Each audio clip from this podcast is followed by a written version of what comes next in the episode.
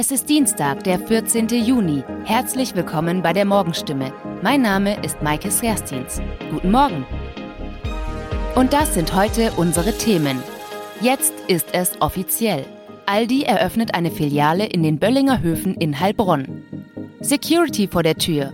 Das Heilbronner Rathaus schottet sich weiterhin ab. Ob Katze auf dem Baum oder ausgebüxte Kuh? Kommunen sollen künftig für Tierrettung zahlen. Aldi kommt, und zwar ins Gewerbe- und Industriegebiet Böllinger Höfe. Der Gemeinderat hat jetzt die Voraussetzungen dafür geschaffen.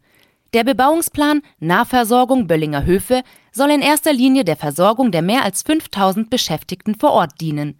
Wie das Planungs- und Baurechtsamt mitteilt, solle damit das Defizit bei den Versorgungs- und Dienstleistungsangeboten im Industriepark behoben werden.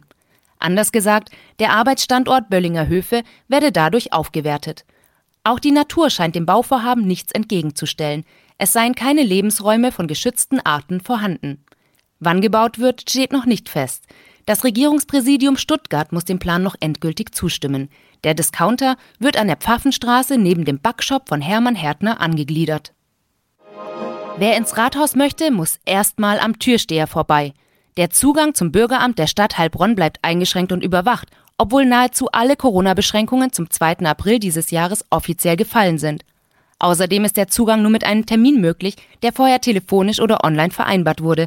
Was ist der Grund? Die Terminvergabe habe sich während Corona als hilfreiches Instrument etabliert, so Pressesprecherin Claudia Küper. Damit seien Kundenströme besser zu steuern und Ansammlungen im Haus zu vermeiden. Staatsrechtler hingegen bezweifeln, ob dieses Vorgehen nach Auslaufen der Corona-Verordnung noch korrekt ist.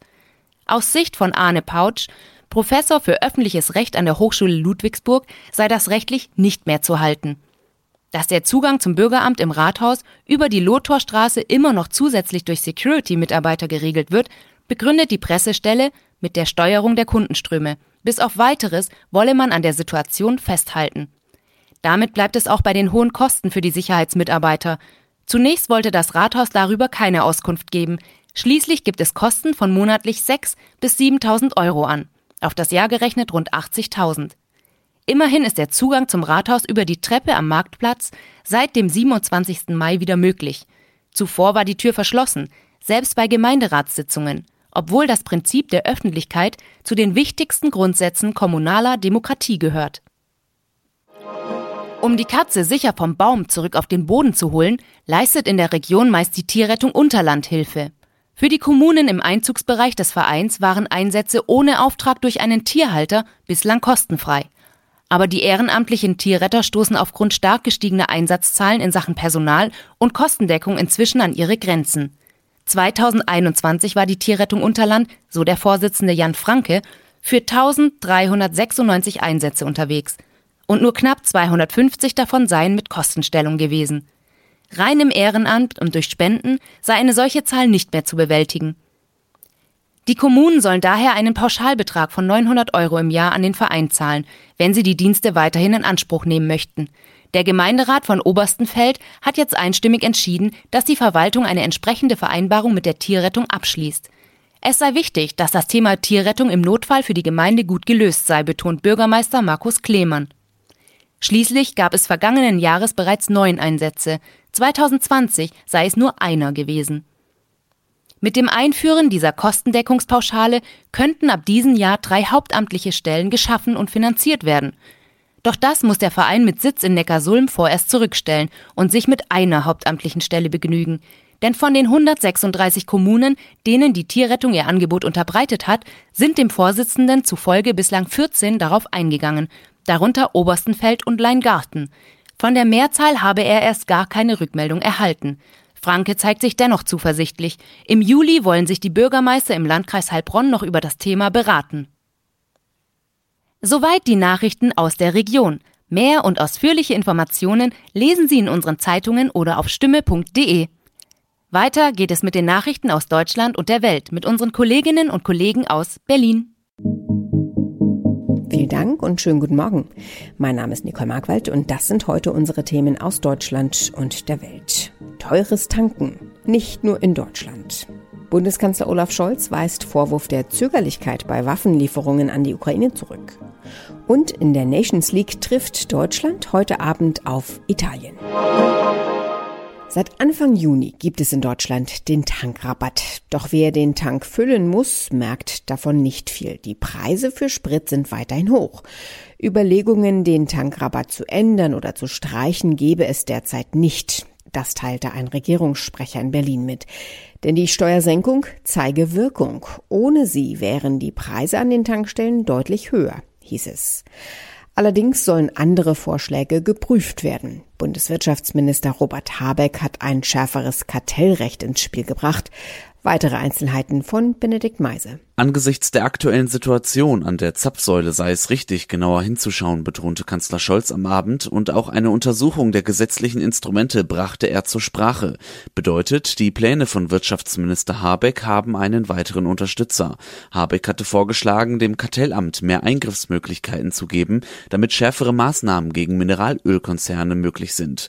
Liegt ein Missbrauch der Marktmacht vor, sollen beispielsweise Gewinnabschöpfungen möglich sein. Theoretisch geht das zwar schon jetzt jetzt allerdings nur sehr schwer, da es viele Hürden dafür gibt. Auch in anderen Ländern Europas leiden Autofahrer unter den hohen Benzinpreisen. Was wird zum Beispiel in Italien dagegen getan? Claudia Wächter. Ja, den Italienern hier wird an der Tanksäule wieder übel. Der Liter Benzin kostet nämlich wieder um die zwei Euro.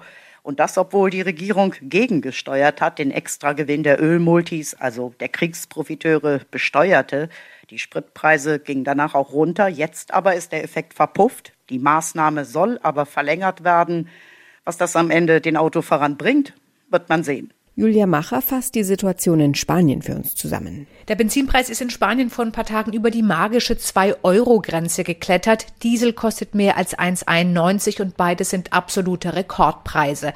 Als Krisenmaßnahme hat die spanische Regierung bereits im April die Tankstellen verpflichtet, den Literpreis für Kraftstoff um 20 Cent zu senken. Wer tankt, erhält eine Rechnung, auf der beide Preise ausgeschildert sind und der Staat zahlt den Tankstellenbetreibern dann 15 Cent pro Liter zu.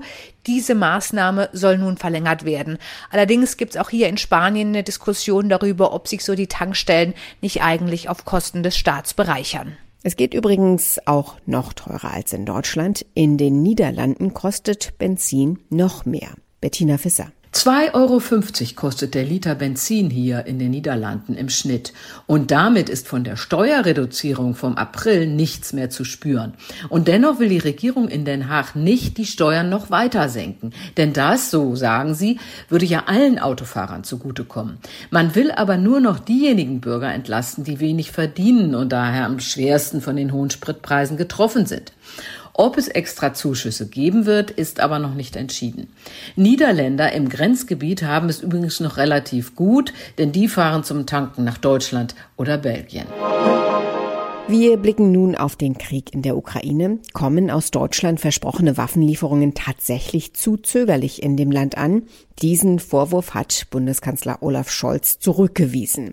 Er verwies auf die Ausbildung für ukrainische Streitkräfte, die für die teils sehr modernen und komplizierten Waffensysteme erforderlich sei. Dirk Zeitler berichtet aus Berlin. Die Ukraine drängt auf schnellere Waffenlieferungen aus dem Westen, auch aus Deutschland. Bundeskanzler Scholz bremst beim Tempo jedoch die Erwartungen. Es geht um richtig schweres Gerät, das muss man benutzen können, dafür muss man trainiert werden, sagt Scholz. Das Training findet derzeit in Deutschland statt. Scholz reagiert damit auch auf Druck der Unionsfraktion im Bundestag. Sie fordert von der Ampelkoalition, schneller schwere Waffen in die Ukraine zu liefern. Denn die russische Armee ist im Donbass weiter auf dem Vormarsch.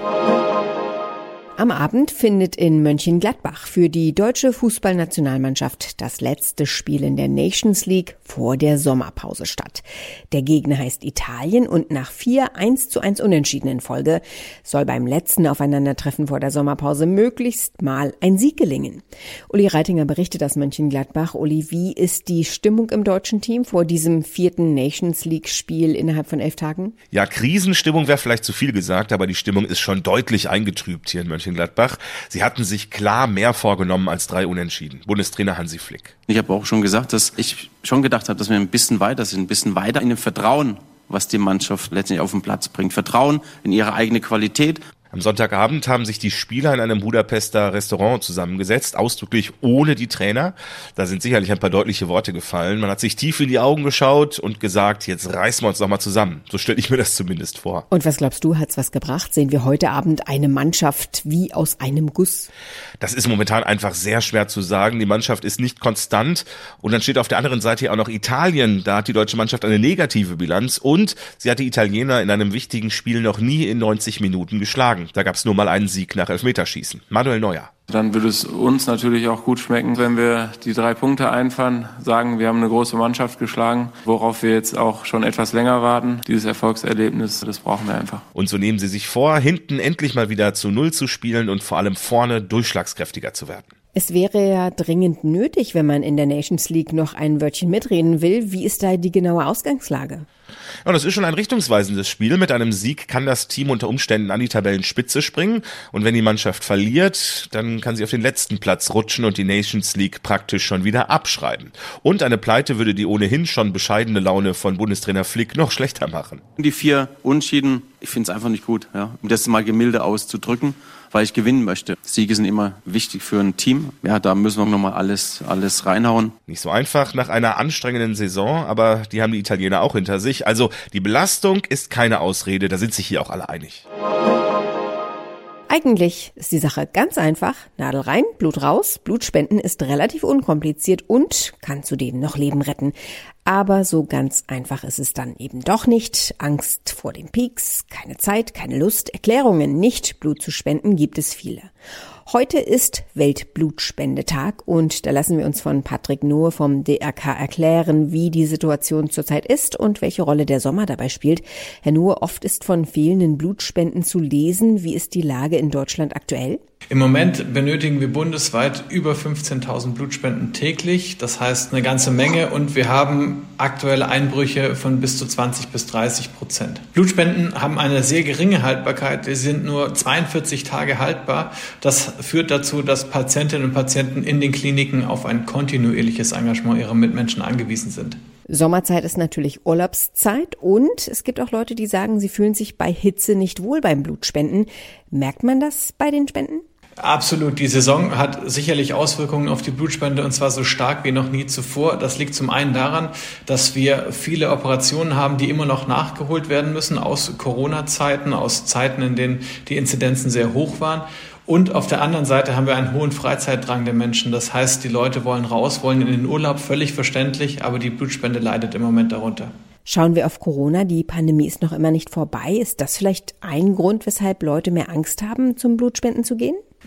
Ich glaube, Angst spielt keine so große Rolle im ähm, Zusammenhang mit der Corona-Pandemie. Das zeigt nämlich die Tatsache, dass wir zu Hochzeiten der Pandemie, also während der Lockdowns, ausreichend Spenderinnen und Spender hatten. Uns machen die ähm, Wechselwirkungen zu schaffen. Das heißt, sobald die Kliniken das Go kriegen, Operationen nachzuholen, bekommen auch die Menschen grünes Licht dafür, Freizeitaktivitäten nachzugehen. Sie haben aber auch wieder mehr Verpflichtungen und das macht uns natürlich zu schaffen, insofern, als dass es wenig planbar ist. Können Sie Menschen, die Angst vor dem Peaks, Angst vor der Nadel haben, irgendwas empfehlen? Also zunächst mal haben wir größtes Verständnis vor der berühmten Angst vor der Nadel. Gleichwohl muss man sagen, es ist wirklich ein kleiner Peaks, mit dem sehr viel erreicht werden kann. Wir haben vor Ort top ausgebildete Kolleginnen und Kollegen, die da sicherlich sehr gut mit umzugehen wissen. Wir haben immer eine Ärztin, einen Arzt vor Ort. Die Angst kann ich wirklich nehmen. Dazu leistet man tatsächlich einen unersetzlichen Dienst an der Gemeinschaft. Wir haben keinerlei künstliche Alternative zu gespendetem Blut und Blutspenden ist eine perfekte Gelegenheit für Leute allen Alters, sich solidarisch zu engagieren.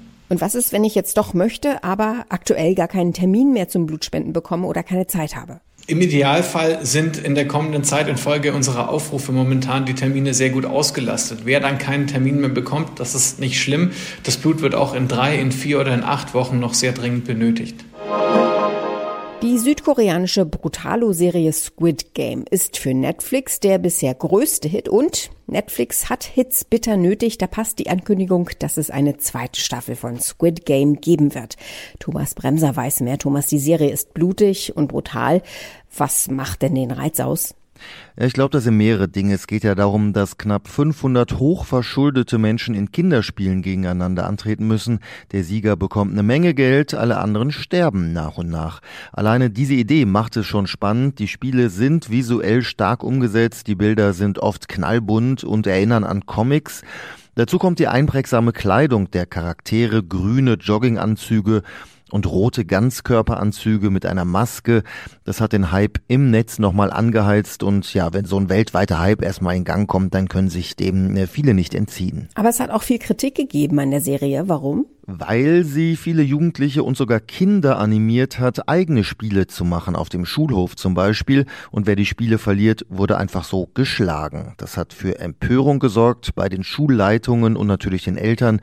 Darum der Hinweis von Expertinnen und Experten, die Serie ist bei uns ab 16 freigegeben und Eltern sollten darauf achten, dass ihre Kinder keinen Zugang bekommen, um sich die Serie einfach so anschauen zu können. Die erste Staffel wurde allein im ersten Monat auf über 140 Millionen Netflix-Konten geschaut. Die zweite Staffel ist jetzt mit einem kurzen Video angekündigt worden. Auf was können sich die Fans freuen? Viel bekannt ist noch nicht, nur dass der Hauptdarsteller Sangi Han zurückkommt. Er hat das Kinderspiel Massaker überlebt und es wird natürlich weitere blutige Spiele geben. Die berühmt gewordene Riesenpuppe aus der ersten Staffel, die aus ihrem Mund schießen kann, sehen wir in dem kurzen Vorschauclip.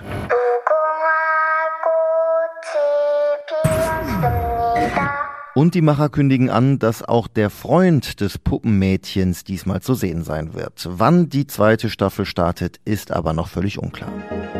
Soweit das Wichtigste an diesem Dienstagmorgen. Ich bin Nicole Markwald und wünsche einen guten Tag.